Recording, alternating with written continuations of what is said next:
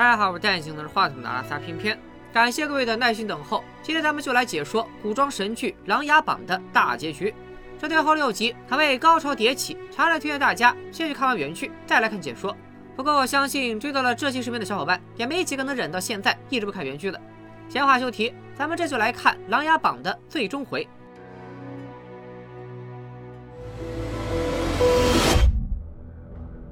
经历了漫长的斗争，晋王终于被立为太子。新太子勤于政务，办事公道，在朝中颇有威望。然而，带头的夏江贼心不死，设法传信给梁帝，揭露了梅长苏的真实身份，就是当年的赤焰军少帅林殊。只不过中了火寒之毒，这才面目全非。梁帝听闻大惊，与夏江相比，在梁帝心目中，当年的赤焰案显然分量更重。此前他一直不重视夏江的供词，这儿却认真通读下来。多疑的梁帝便人翻遍御书院古籍，查明火寒都的情况，又命传信进来的宫女给夏江带话，说自己愿意给夏江一个机会，如果能证实他的话一切属实，那夏江和玄镜司的罪责便能一笔勾销。夏江得到消息，惴惴不安地准备进宫。倘若他败了，到时候留在宫外的玄镜司和洪秀昭余孽会根据夏江的嘱托，将这个大梁搅个天翻地覆。夏江斗胆面圣，当面向梁帝陈述他的怀疑。大殿之上坐满了管理文书的官吏。疯狂地在古籍中寻找与火寒毒有关的蛛丝马迹。当真有人找到了有关火寒毒的记载，条条状状都和梅长苏的情况如出一辙。梁帝心里有了数，直接召梅长苏进宫。一旁的高湛见情况不妙，悄悄给静妃派来送甜汤的宫女传递信息：“ 告诉娘娘，苏先生不得入宫。”静妃得到消息后，派人速速通报靖王，让他派人阻拦梅长苏入宫。列战收到指令后立即出发，却还是晚了一步。梅长苏一进大殿，梁帝便命人查看梅长苏的手臂和领口，却没查出任何结果。梁帝紧接着质问梅长苏是否为齐王救人，却被梅长苏反将一军。当年齐王府满门抄斩，哪来什么救人？梁帝还特意宣太子觐见。此时的东宫恰好也正在为梅长苏的事情犯愁。梁帝召见太子，众人都怕此行凶多吉少，于是约定太子到午时未出宫的话，离皇就率人举兵造反。皇帝成天怀疑这个反那个反的，咱们就反给他看。梁帝要召的不是梅长苏、太子二人，原本是戴罪之身的夏江也出现在了大殿之上。他当场举报梅长苏就是赤焰余孽林殊。你说的此人，他究竟是何人呢？他就是当年与皇长子勾结谋逆、侥幸逃生的赤焰余孽。赤焰主帅林谢之子，赤羽营主将林殊。在场所有人中最为震惊的自然是太子。梁帝向他隶属中火寒毒的表现，太子瞠目结舌，反复强调他不相信。但回想起当初梅长苏铁了心要辅佐自己的种种情景，他又不得不怀疑，除了林殊，还有什么人肯对自己如此肝脑涂地？接下来整段原片都非常精彩，夏江和梅长苏展开了数次交锋。首先，夏江不听火上浇油，用各种诛心之词引起梁帝的怀疑。自从梅长苏入京，到底是何人得利？当初如日中天的废太子和誉王，又为何双双陨落？梅长苏据理力争，前太子被废，全因他自己贪欲太盛。誉王那头更没有人逼着他举兵谋反，反而是夏江口中步步为营的靖王，忠心不二，屡屡战功，在九安山之上兢兢业业，平息叛军以后，第一时间交还兵符，没有一丝非分之想。见梅长苏回来的巧妙。夏江又把矛头从太子转移到了梅长苏身上，他要求请太医给梅长苏诊脉，看他是否有身中火寒毒的迹象。而梅长苏吃准良地，不管对夏江态度如何，势必都对自己心生疑窦。他直接以戏谑的口吻承认了自己就是林殊。好吧，我承认我就是林殊。如果陛下想让太医来为我诊脉，招来便是。只不过无论结果如何，都没有意义。没有意义。陛下细想，如果我的身体真的表证不一，那足以证明我是灵枢吗？反之，如果我的脉象并无异常，就能确认我不是灵枢吗？梅长苏坦言，夏江自知时日无多，如今无非是困兽犹斗，想挑拨梁帝和太子父子间的关系，想在梁帝心中种下怀疑的种子。夏江眼看梁帝左右摇摆，只好祭出最后一招三叩九拜，信誓旦旦地保证自己本已逃出升天。若不是笃定梅长苏就是林殊，何苦又进宫趟着他浑水？太子和梅长苏却抓住这其中的漏洞。夏江之所以回宫，全是因为如今京师为了抓他，实在是固若金汤，他是逃不出去，才出此下策。听到这里，梁帝已经彻底倒向了梅长苏这边。他怒而下令，直接将夏江拿下，把他交给太子处置。但太子没有忙中出错，依然坚持按规矩办事，提出要把夏江交给刑部大理寺。夏江见这回性命真的不保，不由怒从心头起，恶向胆边生。都是你！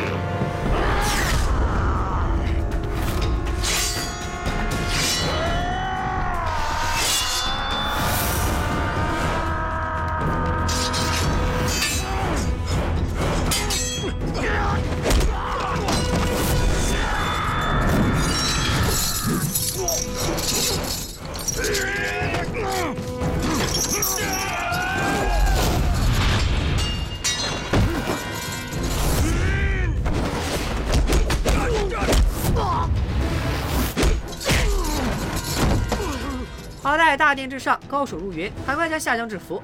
但制服了他的人却没能制服他的口。他最后向梁帝喊出的话，确实像梅长苏所说，在梁帝心中种下了怀疑的种子。陛下，你可错杀不可错放啊！哪怕只有万一的可能，也不能留此后患啊！陛下。夏江被带走后，殿上只剩太子和梅长苏。两个人都是心事重重，思虑万千，却一句话都不能说。梁帝命高湛取酒来为梅长苏压惊，还请太子去给母亲请安，说着待会儿自会送梅长苏出宫。陛下，酒已经备好了，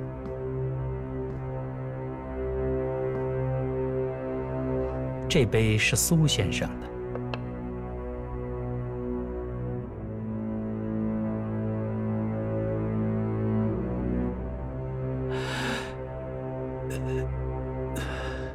即使没有高湛的誓言，太子也清楚梁帝安的是什么心思。那酒里必定有毒。梁帝之所以要向梅长苏下手，就是听信了夏江的话，宁可错杀，不能错放。不管梅长苏是不是林殊，在宫中将他扼杀，就算是解了梁帝的心头之患。太子接过酒杯，向梁帝坦言，他以为自己被委以储君之位，代为监国，是出于天子对自己的信任，却没想到夏江几句狂言，便让梁帝起了杀心。既然如此，重担由他而起，大便由他结束。他端起给梅长苏准备的那杯毒酒，一副要一饮而尽的样子。儿臣素来行事如此，不愿他人替我受过。经经言，经经经言。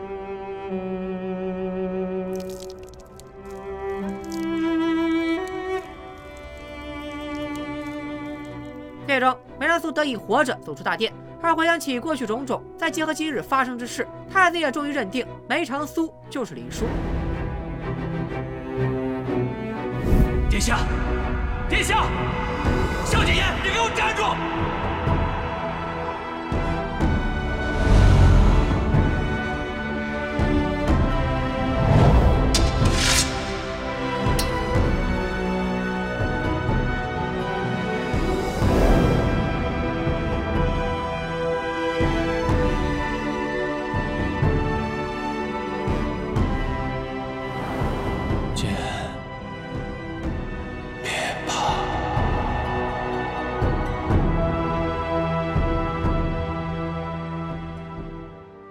去找母亲确认，继妃这次终于不再隐瞒，太子也压抑不住悲伤。林殊，他的挚爱亲朋，好不容易死里逃生，回京两年多，他却丝毫没有察觉。反倒是蒙挚、霓凰、魏征，全都知道梅长苏的真实身份，只有他一个人被蒙在鼓里。只有我不知道，只有我。为什么？为什么不告诉我？静妃安慰他，他的小叔之所以不告诉他真相，是因为对他寄予厚望，因此他不能有一丝丝的犹疑、难过，甚至不确定。此刻还不是伤心的时候，他需要振作精神，完成小叔的心愿，完成所有故人的心愿。太子也是这时才知道，当初他突击询问梅长苏和母亲，两人不约而同说出梅石南这个名字，是因为当年林夕也行走江湖，真的化名石南，在这期间救下了静妃。因为梅长苏现在姓梅，所以他和静妃又很默契的在石楠前面加了一个梅字。而刚刚还与太子剑拔弩张的梁帝，此刻气焰也低落了下去。他问高湛梅长苏会不会真的就是林殊？从给静妃递话就能看出，高湛已经摆明了立场，站队新太子这边。一向擅长装糊涂的他，这次却坚定的说了不会二字，给出的理由也足够令人信服。因为如果太子知道梅长苏就是林殊，断然不会放任他进玄镜寺那龙潭虎穴。他的说辞颇为在理。梁帝一直极信任高湛，因此不仅不再怀疑太子和梅长苏沆瀣一气，反而提出要补偿太子。抚平了梁帝之头的怀疑，却仍有人不死心，破坏梅长苏等人的计划。这天，泰拳乘车走在街上，只见一个黑衣人向他的车子射出一支箭。这箭并非为了伤害泰拳，而是带着一封揭发夏冬被人从狱中唤出的密报。严谨如泰拳，找到密报自然要细细探查一番。而天牢里的自然的确不是夏冬。蒙挚得到消息后，急忙去找梅长苏讨主意。然而，好不容易从宫中死里逃生的梅长苏，经过这一遭，也再次病倒了。这回他的情况极为凶险，就连令臣也没有十全的把握。病中的梅长苏非没法出主意，令臣倒是给焦急的蒙挚、夏冬出了一个兵不血刃的点子。没过多久，蒙挚亲自带着夏冬重返天牢，假装不知道宫女的伪装已经被人识破。蔡玄守株待兔，果然将这二人逮个正着。这两人也照事先安排好的演了起来。蒙挚提起当初下江逃狱之时，梁帝曾批评刑部失职，如有再犯，定当革职查办。夏冬此次逃狱，是太子殿下的人抓住了他。太子念及蔡玄廉政，不想因为此事殃及他，因此命蒙挚悄悄将夏冬回天牢，想让事情就此平息。而牢里的替身，则是玄镜寺的暗桩，也就不能解释他为何来历成谜、身手不凡。太玄也心领神会，太子对自己爱重有加，因此没有继续声张此事。如此一来，不仅化解了夏冬越狱被发现的危机，还卖了蔡玄一个人情。可见论智谋，狼牙阁少阁主可一点也不输给麒麟才子。这道坎算是过去了，但这个危机的根源，其实在于玄机公主在京城中留下的华族余孽。之前向蔡玄通风报信的，便是华族的耳目。梅长苏逐渐意识到，夏江和秦茂若此前之所以盘桓在誉王身边不肯离去，多半是因为他和华族有些关系。得知梅长苏在探查京中华族余孽之后，宫羽只能向梅长苏坦白，他其实也是出身华族，全华班实锤了。不过，宫羽自从投到江左盟麾下，没有半点为华族谋利的私心。其实，梅长苏早就查明了宫羽的真实身份，华族和大梁人本就同根同源。华族已经灭国，不少华族人跟大梁血统以及文化进行了融合，早就没了你我之分。那些余党不过是华族前朝王室残留的执念罢了。不过通过宫羽这个华族人，梅长苏倒是得知，虽然玄机公主一生未有子嗣，但她的姐姐玲珑公主却育有一子。梅长苏猜测，这个孩子恐怕就是如今已经陨落的誉王。如何除去华族残存的耳目，咱们暂且按下不表。且说梅长苏之前还没有动过工部和兵部。这两部虽说当年都另属他人势力，但如今朝局洗牌，从过去党争中醒来的人及时看清了局面，顺应大势，梅长苏和太子便不会再动他们。因此，梅长苏毁掉了代表工部和兵部的两块牌子。不久后，恰逢严侯举办寿宴，一对母子自称是严侯的老友，特地前来拜访。而这对母子正是离开夏江多年的妻儿。看来当初严学告的夏江，他的妻儿早已离世，其实是在骗他。这里我们要解开上期埋下的一个小彩蛋。当年跟未出生的玉金丁小娃亲的，大概率就是夏江的儿子。只是玉金出生后，众人发现严家也是个男娃，这桩婚事便不了了之。如今夏江发妻得知夏江入狱，他的终局恐怕就要来了，因此带儿子来见他最后一面。面对十余年未见的亲人，夏江一时激动说不出话，他的妻子却十分坦然淡定，先让儿子给夏江磕头，感恩他的一点血脉，随后便以夏江为反例告诫儿子。一生之中，无论之人何情何境，都不能丢失了本心善念。说罢，便转身离开，就此终结了这一世的缘分。夏江发妻一并带来的，还有一份潜藏在京中的华族耳目名单。这其中不仅有朝中各个大员、宫中的一众宫女，甚至连准太子妃身边的奶娘，也是潜藏多年的奸细。为根除这些余孽，京城一时间风雨飘摇，各府上下都有华族耳目被拔除。当然，这一切都拜琅琊阁所赐。令臣答应帮梅长苏铲除京中所有华族余孽，夏江妻儿就是他帮忙找来的。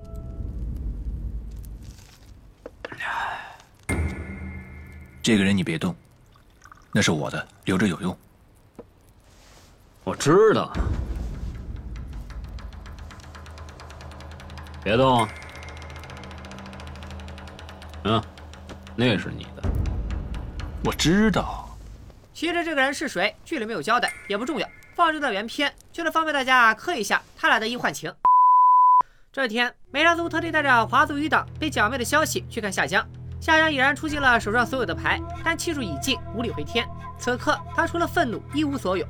虽然梅长苏的主要目的一直是为父母亲友赤焰忠魂沉冤，但对于夏江这个万恶之首，说他有复仇之心也不算错。除了嘲讽一番，梅长苏还给夏江带来了另一个对他来说的坏消息：谢玉的死讯即将传回京城。这就说明长公主的那份手书随时可以公开，到时为赤焰翻案还用得着夏江这个主犯。从夏江牢房内出来。太子带着梅长苏来到当年国家齐王的韩子号天牢，看着眼前冷冰冰的牢房，二似乎也看到十三年前齐王是如何在这凄凉之地赴死的。也是这一遭，让太子终于下定决心回到东宫。他召集严侯、沈追以及太权，开诚布公，将为齐王和赤焰军翻案一事交付给他们几人。而梅长苏的身体状况也不允许他继续冲锋陷阵。这天，魏征等人就找到了传说中能治疗火寒之毒的冰絮草。然而，李晨却给他们浇了一头凉水。冰絮草确实能治疗火寒毒，但条件却是要求十个内力精纯之人主动献祭生命，这就相当于以十换一。作为江左盟宗主，梅长苏自然不缺是个愿意为他赴死的高手，可传疗如他，也绝不可能用他人性命换取自己一世苟且。因此，纵使觅得这冰絮草，也是一场徒劳。尽管嘴上说着最绝情的话，李晨还是把这来之不易的冰絮草制成了药丸，虽然不能起到根治火寒毒的奇效。情急之时，也能救梅长苏于水火。彼时，谢玉的死讯终于传入京城，正是梅长苏和太子展开翻案大计最恰当的时候。之前，梅长苏故意留下的华族余孽蠢蠢欲动，他们知道丽阳长公主身上谢玉的手书对夏江不利，又趁夜色偷袭公主府。好在恰逢景睿刚刚回到府上，护住了母亲周全。丽阳和景睿判断来人就是为了谢玉的手书，因此决定一窥其中的究竟。看完这封手书，一声坦荡的景睿怎能对这破天冤案闭口不谈？他想去找梁帝对质，想为七万忠魂讨个公道。可作为当年事件的亲历者，厉阳深知这赤焰旧案就是梁帝心中的逆鳞，谁去触碰都不会有好下场。当年的一众旧人被此案牵连，如今翻案无异于挑战天子的权威，他怎能让自己心爱的儿子以身犯险？但面对这惊人的事实，他们更无法坐视不管。厉阳提议将这封手书交给如今的太子殿下。他清楚当年太子和齐王林殊的交情，如果有谁真心为当年的事出力，那也只有太子了。第二日一早，李阳和景睿来到东宫，而梅人祖先他们一步抵达，对翻案一事进行了一番部署。更重要的是，他向太子坦白，翻案之后，他也不会再以林殊的身份出现在朝堂之上，而是以梅长苏之名远遁江湖，不问世事。想当年，劝少帅横刀立马，如今的梅长苏却是玩弄权术，身份背景不详的江湖人士。而太子本来想要开创的。是一个朝政清明、天下太平的盛世，身边怎能有像梅长苏这样的谋士？因此，林殊和梅长苏都得就此隐退。两人话未说尽，厉阳已行至东宫，见曾经遇到的谋士梅长苏，如今竟也在东宫，让厉阳着实吃了一惊。更让他感到意外的是，他提出此行商议之事尤其重大，希望外人回避。太子却说无妨，并强调梅长苏就等同于他本人。梅长苏见厉阳长公主为难，主动说出了他今日前来所为何事。毕竟当初留下手书以保谢玉性命的主意就是梅长苏出的。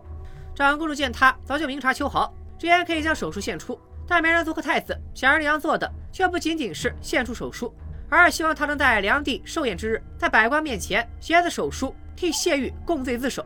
梁帝一生孤傲，绝不允许有人挑战他的权威，因此赤焰旧案十余年来都被尘封。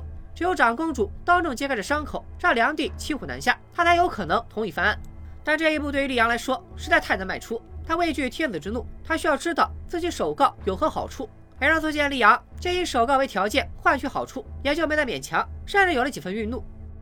你已然知晓当年惨案的真相，却在问题他们洗血之后对你有何益处？难道那些死去的冤魂对你来说没有丝毫的情谊？难道他们只是毫不相干的路人吗？毕竟当年的受害者中也有长公主自己的亲人手足。太子也下了逐客令。其实李阳的主要顾虑在于，此事事关谢氏一族，他担心自己的孩子被株连，而且他还要庇护卓家，自然不能轻易出这个头。景睿十分理解母亲的苦楚，但他也明白梅长苏和太子都是正直忠贞之人，他们一定会还齐王和赤焰军一个公道。听完景睿的话，李阳改变了心意，再次返回太子境内。让他没想到的是，他刚刚应允在梁帝寿辰上公开谢玉手书，太子就向他许诺，一旦事发，他会尽其所能保护谢氏一族。梅长苏何尝不知道丽阳长公主心系子女，只是他不愿以承诺换长公主出头，让整件事情变成一桩交易。一行人就这样定好了梁帝寿辰之时的所有计划。丽阳走后，两人又说回到梅长苏身份的问题。太子虽接受了梅长苏不再恢复灵书之身，但当梅长苏非常生分地提出梁帝寿宴当天他是否有机会在场时，太子再次怒意冲冠，因为在他眼里十三年来梅长苏殚精竭虑，为了齐王，为了赤焰军，也为了自己这个手足兄弟。如今离事成只差一步之遥，他需要问自己是否有资格在场。殊不知他才是天底下最有资格目睹这一刻的人。讨论完犯案的事，两人又提起庭生的身份问题。宗室礼法森严，庭生顶了别人的身份，出生在夜游亭，回到皇室几乎是不可能。太子打算收他为义子，既能合情合理的将他留在身边，接受良好的教育之后，未来成为国之栋梁也未可知。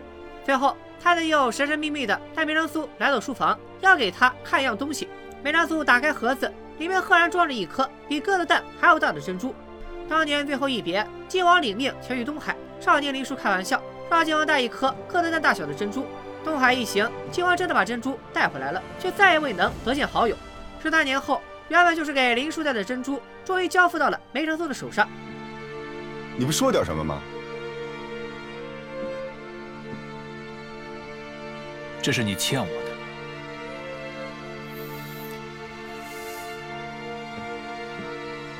谢了啊！到了梁帝寿辰当日，各路人马都准备妥当。准备进宫赴宴，太子一早便进宫请安。早膳过后，太子陪梁帝下起了围棋，棋盘上局势焦灼，一时难分胜负。而百官已经等候在大殿之上，两人只好暂时休战。梁帝还计划一两后父子再战，却不知前面有什么在等着自己。大殿之上歌舞升平，一曲祥和欢快的乐曲终了，只见两长公主神情严肃，缓步上前，直奔主题。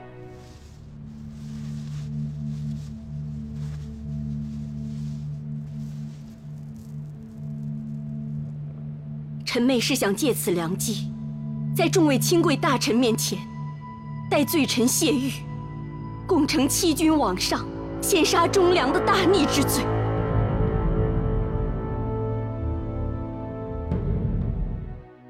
此话一出，立刻引起了梁帝的不满。丽阳接着陈述：谢玉虽死，但他犯下的罪行不曾全数昭告天下。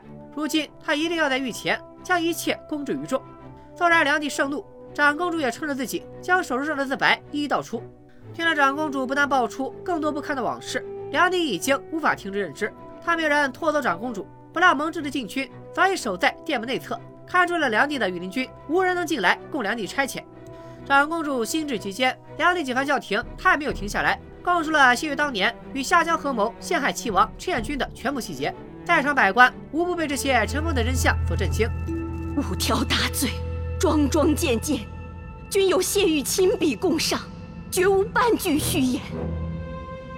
还请陛下明晰冤情，顺应天理，下旨重审赤焰军一案。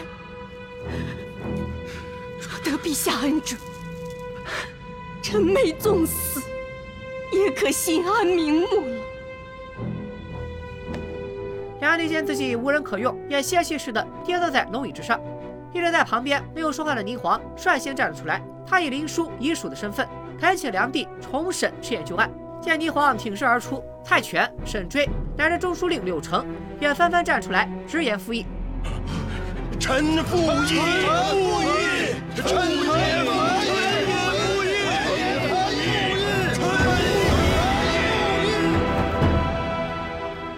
一向不知朝政的纪王、严侯，甚至穆青。都纷纷跪地请愿，面对众臣潮水一般的呼声，梁帝彻底失了方寸。你们这算什么？一气逼朕吧！啊！你们都是宗亲，宗亲啊！是谁？谁让你们这样来对朕？谁让你们这样来对朕？陛下。此时，端坐一旁的太子终于站起身来，他扶起跪地已久的姑母，终于亲口说出要求翻案的夙愿。看着自己亲手扶持起来的太子，还有自己万般宠爱的静妃，梁帝这才惊觉，他们才是这一切的幕后主使。但他不明白，整件事当中祸乱朝纲的，无非谢玉、夏江二人，两人如今都已伏法，太子为何如此执着于翻案？其实梅长苏坚持这么多年，谋划如此大的一个局，当然不只是想揪出罪魁祸首，更重要的是还天下以真相，还故人以清白。见朝堂上群臣激愤，梅长苏却偏安一隅，一言未发。梁帝就算再愚钝，也明白了，梅长苏正是这一切的操盘手。梁帝故意点到他的大名，反问他有何话要说。梅长苏见梁帝钦点，毫不客气地开始讲述赤焰军统帅林谢戎马一生的累累功绩，一桩桩一件件都是忠良之举，而且数次对梁帝有救命之恩。可身后换来的却是乱臣贼子的骂名，重提当年功光震主的林谢，让梁帝越发感觉不安。你你是谁？你不是苏哲，你是，你是那个复活的乱臣贼子，是吗？来人，杀了他！给你杀了他！贼子，滚开！乱臣贼子，乱臣贼子，乱臣贼子，乱臣！陛下，陛下，陛下，陛下，陛下！梁帝挣扎着起身，剑指梅长苏，没想到太子竟挡在了自己面前。不要以为朕不敢杀你，杀了你，明天还会有新的太子。太子之言，梁帝可以杀自己，可以杀尽天下所有想翻案的人，但到那时，他也就不再是那个高高在上的天子了。儿臣一向以皇长兄为楷模，但是儿臣却绝不会是第二个皇长兄。见太子如此坚决，甚至语带威胁，梁帝手中的宝剑终于落地，因为他非常清楚，当年他杀齐王是因为他还守得住这江山，可如今别说太子不会坐以待毙，就算他真的再杀一子，大梁江山也已经无人可托付。梁帝不再执着于朝臣们向着谁。也不再执着于太子到底意欲何为，只是一遍遍的高喊着“乱臣贼子”，游荡在偌大的皇宫之中。行至寝宫，梁帝看见宴会前尚未终了的棋局，当时他兴致勃勃地放话太子说要父子再战，可是此刻他已经失去了所有再战的资本。太子和百官仍在宫中等待，只有静妃一人匆匆前来。他再次阐述，太子等人只求一个真相。梁帝似乎想到了什么，传梅长苏觐见。他不相信梅长苏和太子对皇位没有丝毫觊觎之心。也正因如此，当年的他才会对林谢和齐王如此无情。林谢拥兵自重，一副武人义气，常把将在外，军令有所不受挂在嘴边。齐王又威望颇高，常常为了讲道理，不惜顶撞梁帝，言必称是为了天下苍生。你说，这个天下是朕的天下，还是他萧景瑜的天下呀？天下，乃是天下人的天下。若无百姓，何来天子？若无社稷，何来主君？梅长苏坦言，齐王与梁帝即使有政见不同，也是当面直言，从无背后苟且。没想到在梁帝眼中，就只剩下了顶撞二字。这一通指责，更打得梁帝喘不过气。数十年来，他坐在这王座上，没有一日不是心惊胆战。当初和林谢、颜阙策马平天下的少年已然不在，当初想要清平朝局的初心也已不在。王权蒙蔽了他的双眼，改变了他的心。他认为，不管是当年的齐王，还是如今的太子，等他们有朝一日登上皇位，也不会比自己做得更好。梅长苏却不这么认为，他从小追随齐王，如今有权力辅佐太子。梅长苏坚信他们都是能守住本心的明君，而梁帝这个父亲却完全不理解儿子。齐王临死之前，曾让誉王帮自己向梁帝带一句话：“父不知子，子不知父。”梁帝若是齐王，当知他绝不会谋逆；齐王若是梁帝，便不至于到死都不相信亲生父亲竟然真的会置自己于死地。和梅长苏谈完之后，梁帝知道自己再无把控局势的能力，与其僵持，不如放手。他终于答应了太子和百官的请求，重审赤焰旧案。但有一点，他绝不妥协，那就是让梅长苏以林殊的身份重回宫廷。其实梅长苏也早就料到了这一点，答应重审，在天下人面前承认自己错了，也就是梁帝能做出的最大让步。可二林叔回归，无异于时刻提醒人们，梁帝萧雪曾经犯下过如此弥天大错。一切协商妥当，梅长苏没有任何迟疑的转身离开，梁帝却要将他叫住。你要相信，朕是受了小人的蒙骗，啊！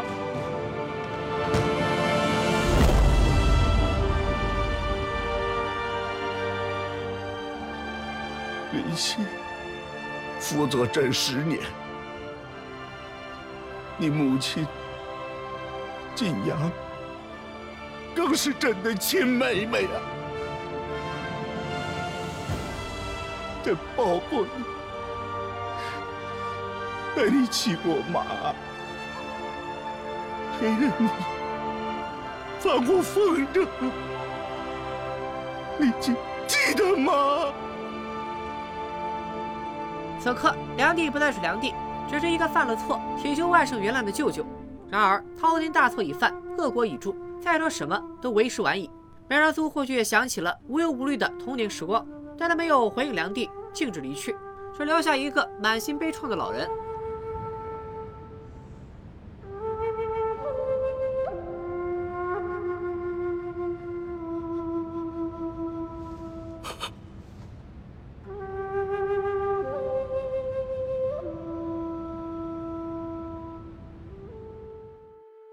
很快，重审的消息传来，各项事宜稳步推进。不出月余，当年真相就浮出水面，各项善后工作也处理妥当。太子特别安排了祭典，以告慰亡灵。当年梅岭将士的骂名终于被洗刷，也终于有了属于自己的灵位和祠堂。当年赤焰军少帅林殊的牌位赫然在列。太子当然知道林殊仍然在世，便给那牌匾蒙上了一块红布。而林殊本人阔为自己的父亲战友十三年，终于有机会光明正大的祭拜他们。他向这些牌位郑重行礼，向昔日勇士们告别，也向曾经作为林殊的自己告别。按理说，整件事终于尘埃落定，众人终于得到了自己想要的结果。但梅长苏悬了十三年的心却仍没有放下来。令臣看透了他的心思。如果说过去十三年梅长苏一刻也不敢放松，是为了翻案步步为营，如今他仍不敢掉以轻心，则是怕自己身体撑不住，在这皆大欢喜的时刻倒下，让喜事变成丧事。为了让梅长苏就此远离纷争。争取多活个三年五载，令臣决定带着大好河山走上一遭。然而，他们的如意算盘没有打成，大概是因为知道大梁朝堂更替，四面边境突然全数告急，太子紧急召集文武百官，为应对敌人出谋划策。后勤前粮方面，沈追鼎力相助，反倒是多年未设战事的军侯们还未交战就支持主和。陈彦军以生命换来的十三年和平光阴，早就已经把他们的斗志都磨没了。铁血如太子和女皇郡主等常年征战沙场的人，自然不会轻易言和。如今大梁缺的并非兵马，而是战争能胜的将领。只可惜如今的高位军侯们早就过惯了安逸的豪门生活，对领兵打仗十分畏惧。如今局势紧张，大梁急需一场速胜来稳固人心。太子甚至动了亲征的念头。但如今朝局不稳，老皇帝郁体不安，荆州也需要人坐镇。更何况梁帝与太子新争嫌隙，他一旦亲征，荆州必定大乱。为平定各方乱局，梅长苏安排霓凰回南境稳定局势，让南楚不敢妄动。魏征通晓水战，派他去东海最合适不过。北边战事最为吃紧，敌人妄想速攻速胜。若论速胜，当年赤焰军的疾风将军聂风并非浪得虚名。虽然他寒毒刚刚消除，语言功能尚未恢复，但夏冬与他十分默契，已经能听懂十之八九。剩下西境的大余部队，梅长苏则准备亲自前往。众所周知，他体弱多病，哪里扛得住强度极大的行军生活？太子第一个反对，但在梅长苏的考量当中，太子比他这个谋臣重要一万倍。从寂无名的皇子到一人之下、万人之上的太子，萧景琰走了十三年，梅长苏得帮自己的兄弟保住储位，保住大梁清明的未来。而为了说服令臣这位严苛的大夫，梅长苏又费了不少心力。这冰絮丹一旦服下去，是可以以药效激发体力，但同时也是毫无挽回余地的绝命毒药。三月之期一到，就是大罗神仙也难多留你一日。那又怎样？我毕竟是灵叔，虽然十三年过去了，可我还是赤焰军的少帅灵叔。其实他坚持亲自出马，一方面是为了大局，为了太子；另一方面也是为了自己。十三年前，赤焰军与大禹交战，赤焰军血战三天三夜，终于攻克大禹主力，换来大梁西北十余年的和平。原以为从此远遁江湖。而如今梅长苏却有机会重返战场，以林殊的身份和他的宿敌大禹一较高下。纵使血染沙场，梅长苏也死而无憾。这是他作为将门之后最妥帖的归宿。无奈之下，内臣也只好把那只能短暂续命的冰续丹交付到梅长苏手上。长苏，我答应过你要陪你走到最后一日。你虽实信，我却不能食言。等有了军职，请梅将军收我当个亲兵吧。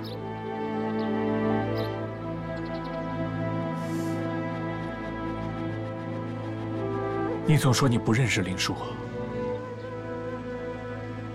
我相信你在认识他之后。一定不会失望的。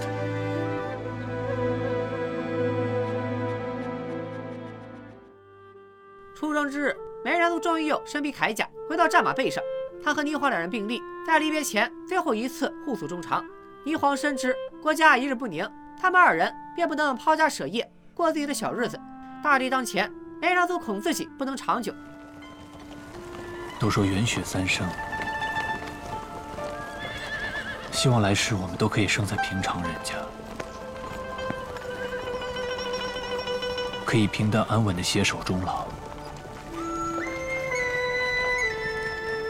兄长子诺，来世也一定要记得。此生一诺，来世必见。青砖黛瓦，不及一秋。草木无情，不见烦忧。两人就此分道扬镳。一个南下，一个往西北。景睿、玉京等热血男儿也随军出征，众人都抱着此一去便不再回头的决心，为大梁而战。正如梅长苏预料的那般，这场四面楚歌的大战，最终的赢家是大梁。然而他却没能跟四方将士一同凯旋，只留给霓凰一封诀别书，还有那颗来自东海的珍珠，成了林殊能在这世上走过一遭的最后证明。时隔经年，萧景琰终于登上帝位，当年的静妃如今已是皇太后。有了皇后、庭生以及自己亲孙的陪伴，一生审时度势的高湛仍陪同在皇太后和皇后左右。高公公，嗯，您年事已高，该多加件衣裳。您看，起风了。不，不是起风了，是在这宫墙内，这风从来就没停过。